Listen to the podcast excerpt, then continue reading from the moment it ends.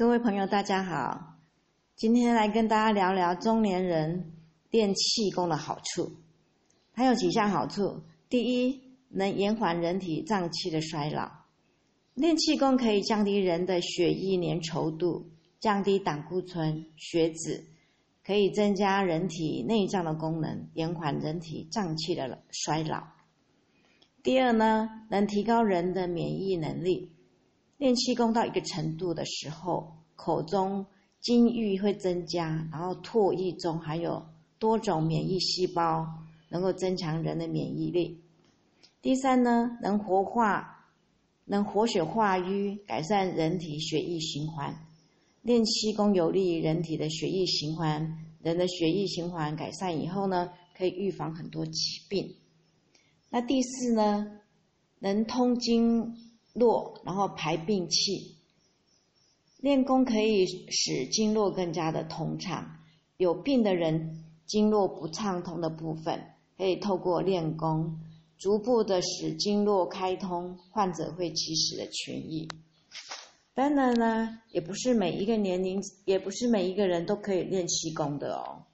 那气功并不是人人都适合，那有一些体质特别不适合。举例说。体质素质有缺陷者，像敏感多疑啦、性情孤僻啦、容易激动者，或者是固守己见、受容易受到钻牛角尖的人，这一类的人哈，练气功很容易出偏差。第二是练功的时候朝三暮四的人，练功前一定要选择自己合适的功法，不可以同时练好几种功法，几种功法会互相的影响，容易造成。气乱，出现偏差。第三是有精神障碍者倾向的人，曾经出现过那个痴呆状况的中老年人，不太适合练气功，因为呢，练习入定之后呢，体内的精神障碍因素会容易被激发出来。第四是有潜在精神病发病因素者，像直系亲属中啊。或者是练功者本人曾经患有诸多精神分裂症、隐病等等，一般经不适合哈练起气功。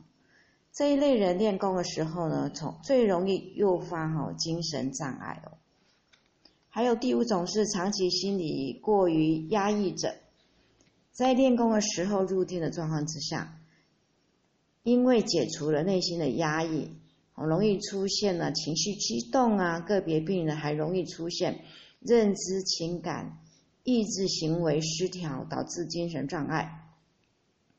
那第六种哈，平时受迷信影响太深的的人，比如说受到邪教影响太深，或者是对气功过于痴迷者，这种人容易把气功神疑化、神秘化。然后呢，往往把某一个气功大师奉若神明，是奉若神明哦。因此呢，在练功场所很容易引发呢精神障碍，还有出现偏差。那么以上呢是关于中老年人练气功的好处，还有几项呃那个有些人就是不太适合练气功。以上分享到这里，谢谢大家。